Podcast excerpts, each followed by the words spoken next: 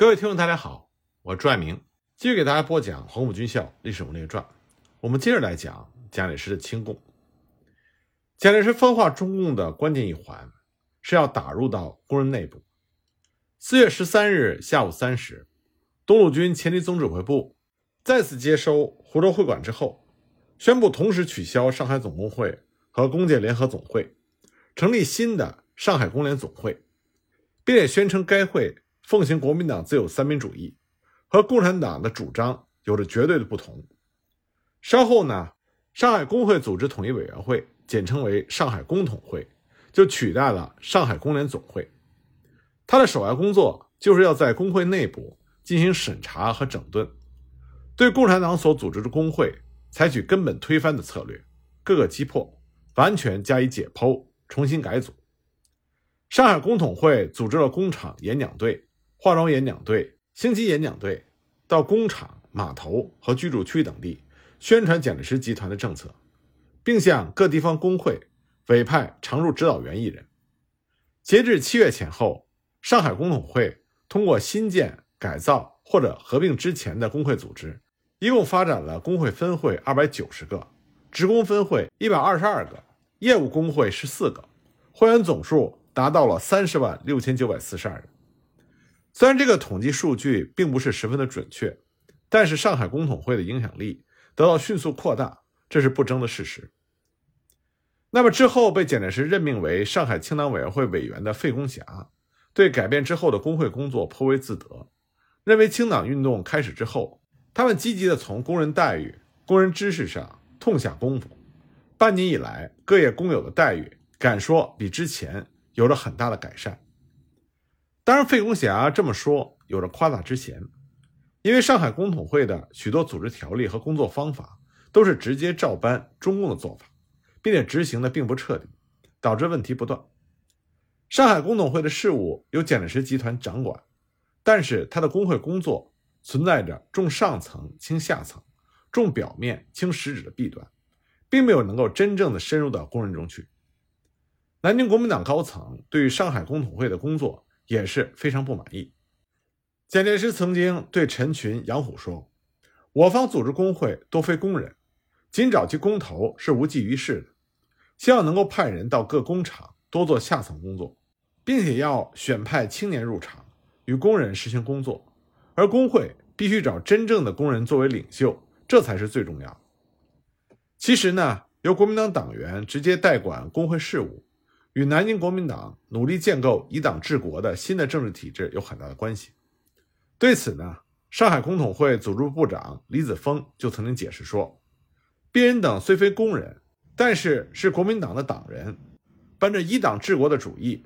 生怕工人知识太浅，组织不能趋于完善，动辄被人利用，因此以党人资格来指导一般工人，组织一个真实的工会。那么长期以来困扰资本家的难题就是劳资纠纷问题。曾任上海总商会会长的余下清，在三月二十二日联合上海工商业六十多个团体，组成了新的上海商业联合会，希望国民党能够解决上海的工潮问题。这得到了蒋介石的许诺。青岛事变发生之后，上海商业联合会发表宣言，支持蒋介石的行动。宣言中就说：“反对共产党，愿与三民主义相始终。”上海资本家希望解决劳资纠纷问题，获得稳定的生产秩序和社会环境；而南京国民党呢，也有通过与资本家建立政治联盟、获取资金支持的诉求。清党发生之后三个月。蒋介石集团通过上海银行机构筹集了两千万元，这笔钱基本来自于中小商人。资方的贷款在一定程度上就疏解了蒋介石资金紧张的难题，但是呢，过度摊派也遭到了资本家的抵制。四月下旬，上海总商会会长傅小安就因为拒绝向南京政府提供一千万元的贷款而选择出逃。这会儿，蒋介石集团和上海资本家的矛盾就若隐若现了。其实呢，中共的工会政策对上海工人的影响，一时之间是难以彻底消除的。这也制约了蒋介石集团工会工作的开展。上海工统会调解部部长吴仓就认为，工人之前以上海总工会作为护身符，工人提出的条件在期限之内都能得到满意的答复，而上海工统会对于工人所提的条件属于居中调解，所以往往导致工人的不满，说上海工统会是勾结资本家压迫工友。但是如果劝说资方答应工人要求，则商人认为他们只是改头换面之后的上海总工会，所以调解的难度是很大的。换而言之，上海工统会在工人中间是很难迅速建立起组织权威的。对此呢，李子峰他也无奈地表示：“现在之统一工会，非比之前的总工会，威权全无，全凭劝说。因此，想要打消之前上海总工会的余毒。”非常困难。此外呢，蒋介石集团在上海新成立的各类党政机关也是职权叠加，缺乏必要的协调，潜伏着危机。上海临时政治分会以会议方式决定上海市一切军事、政治、财政，其专权行为就引起了国民党上海市党部的不满。比如，两者都成立了职权相近的党化教育机构，这就让上海市党部党化教育的政令推行受阻。五月初呢，市党部就给上海临时政治分会去信，信中说，为了维护党部威信，建议上海临时政治分会教育委员会和市党部党化教育委员会会商合并。但这个建议被上海临时政治分会以两会性质不同作为理由而拒绝了。市党部不仅和上海临时政治分会职权重叠，还和上海清党委员会存在着职权纠葛。上海清党委员会是由陈群、杨虎具体负责，在日常工作中是凌驾于市党部之上。他们曾经擅自把市党部工农部的秘书张君毅逮捕，市党部要求立即释放，而陈群、杨虎对此不予理会，市党部也是无计可施，只能经过陈果夫找到蒋介石来解决此事。等到蒋介石亲自过问的时候，张君毅已经被枪决了，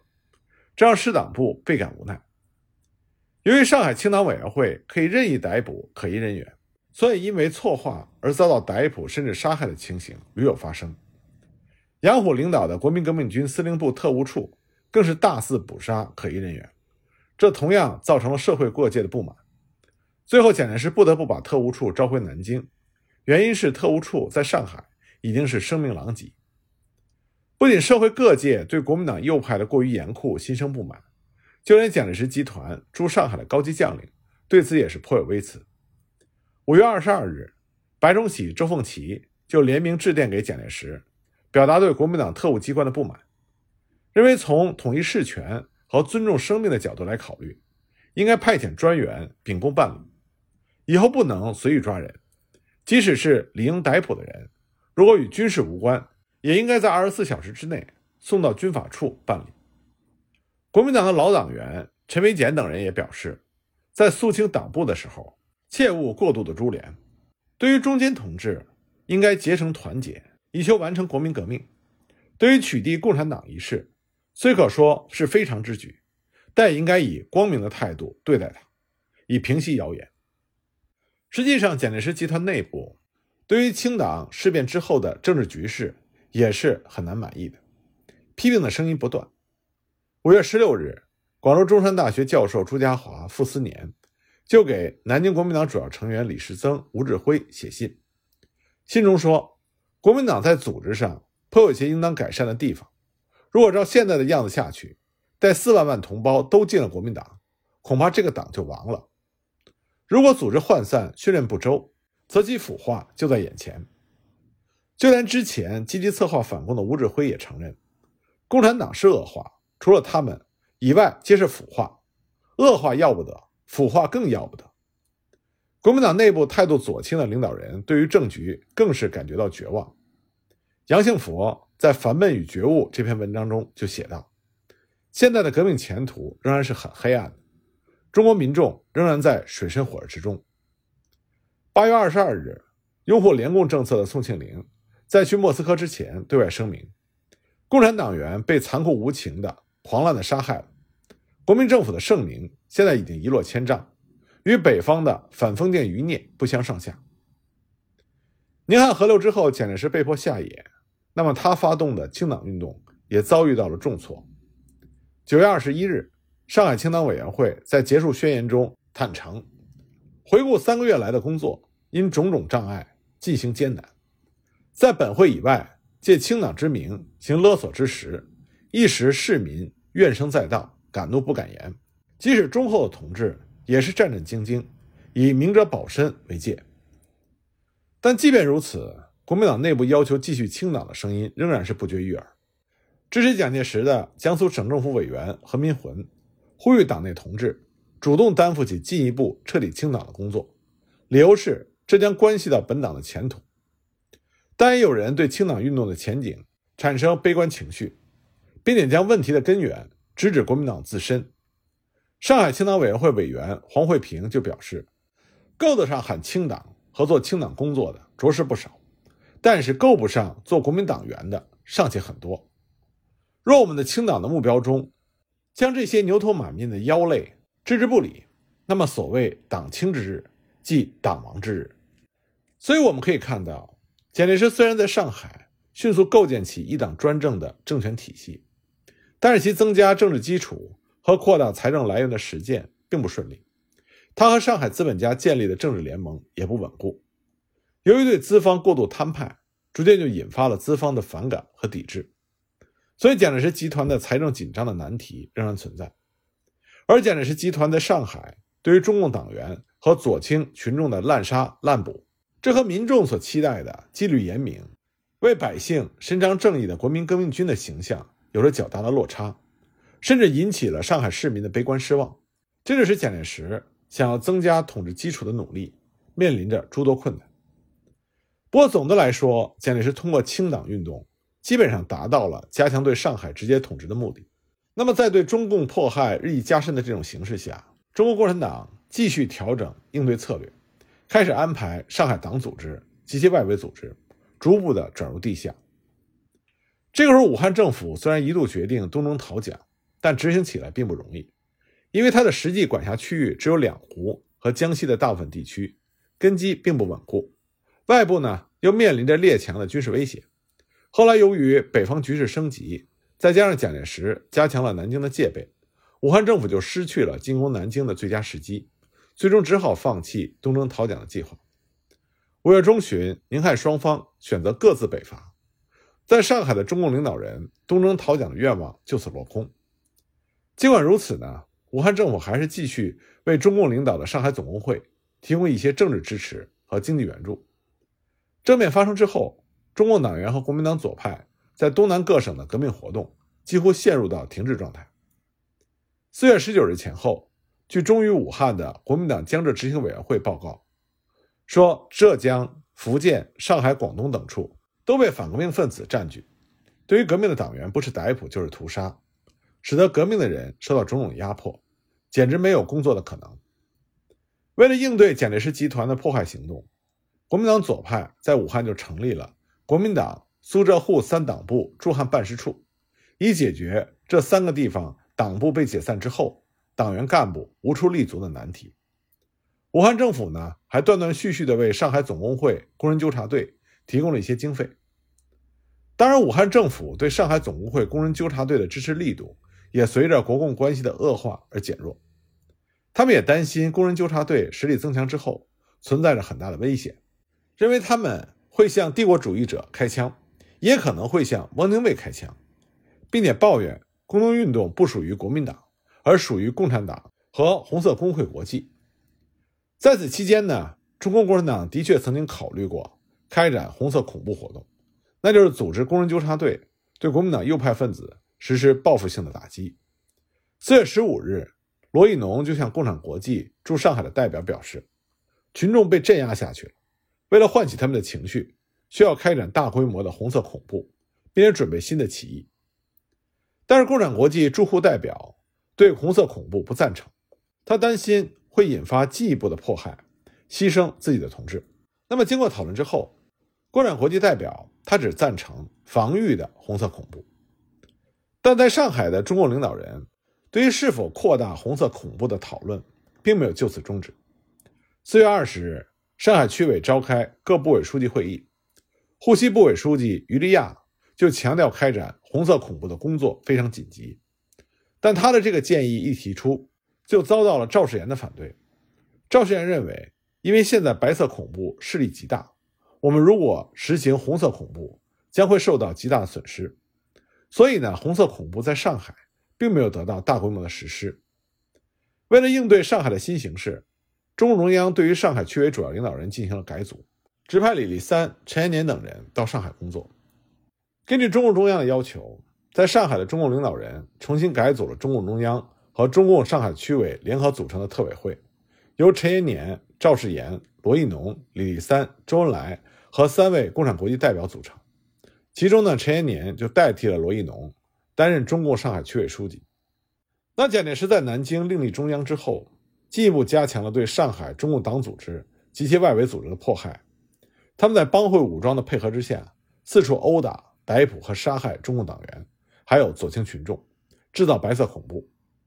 上海青王头目杜月笙甚至建议蒋介石集团把被捕的中共党员，主要的绞死，次要的面刺共字，送往广东开垦荒地。中共浦东部委也反映。国民党驻沪军队态度已经非常的恶劣，压迫比之前力度更大，开会都非常困难。虽然法租界当局表面上保持中立，不允许国民党军队在法租界公开逮捕共产党员，但是并没有有效制止中华共进会这个灰色团体的秘密恐怖活动。中华共进会派出了大批流氓四处活动，分段在租界的每条马路布置十人以至数十人。专是迫害中共党员和左倾群众。上海总工会在被查封之后，也失去了公开活动的机会。上海工统会趁机就对上海总工会进行分化和打击，直接占领了上海总工会的场所。根据中共沪东部委的报告，上海工统会对工会的进攻颇为积极，跑到工会内去搬东西，占据房屋。在沪中共领导人对上海总工会的问题进行了讨论。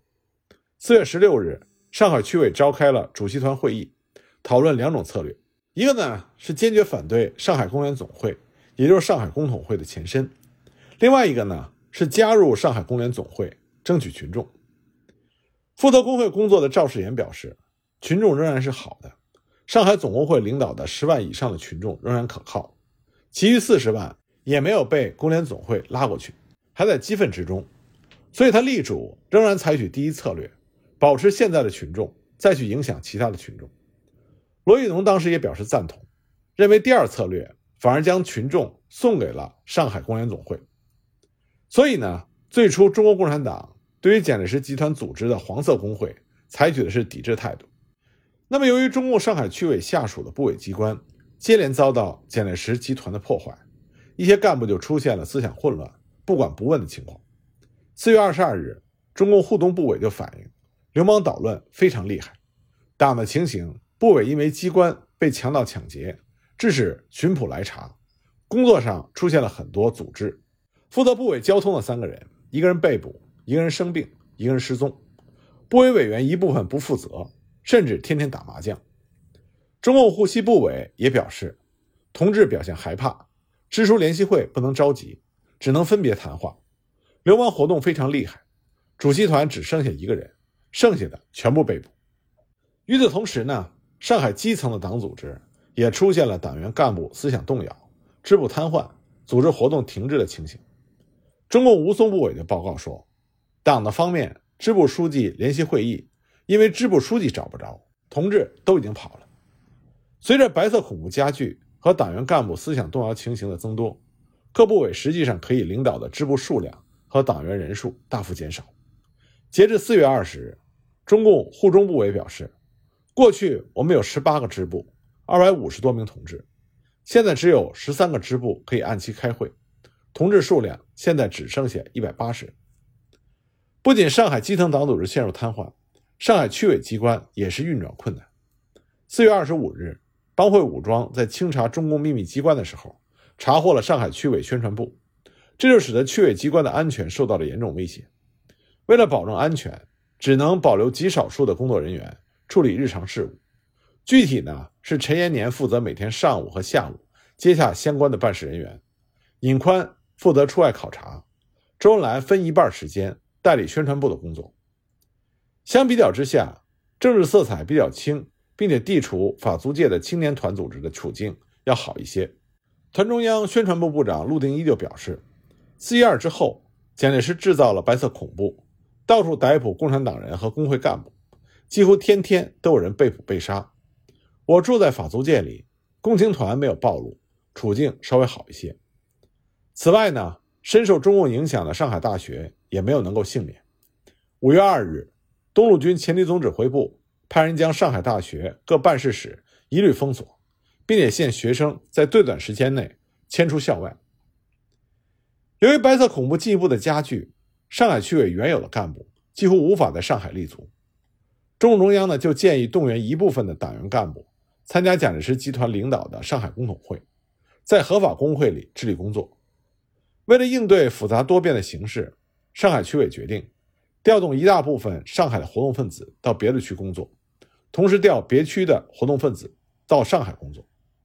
从别区调来数十个共产党员，派送他们到工会统一委员会及其各部组织做工。很显然，这个时候中国共产党改变了斗争策略，开始动员一部分外地干部到上海加入黄色工会工作，并且转移一部分本地的干部到外地活动，